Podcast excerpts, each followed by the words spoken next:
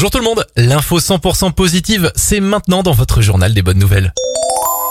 Direction la Bretagne avec un petit garçon devenu héros, âgé de 12 ans, il a sauvé un homme de 56 ans victime d'un infarctus. Comment? Eh bien conscient du danger, il a saisi son téléphone portable et a donné les bonnes indications précises aux pompiers.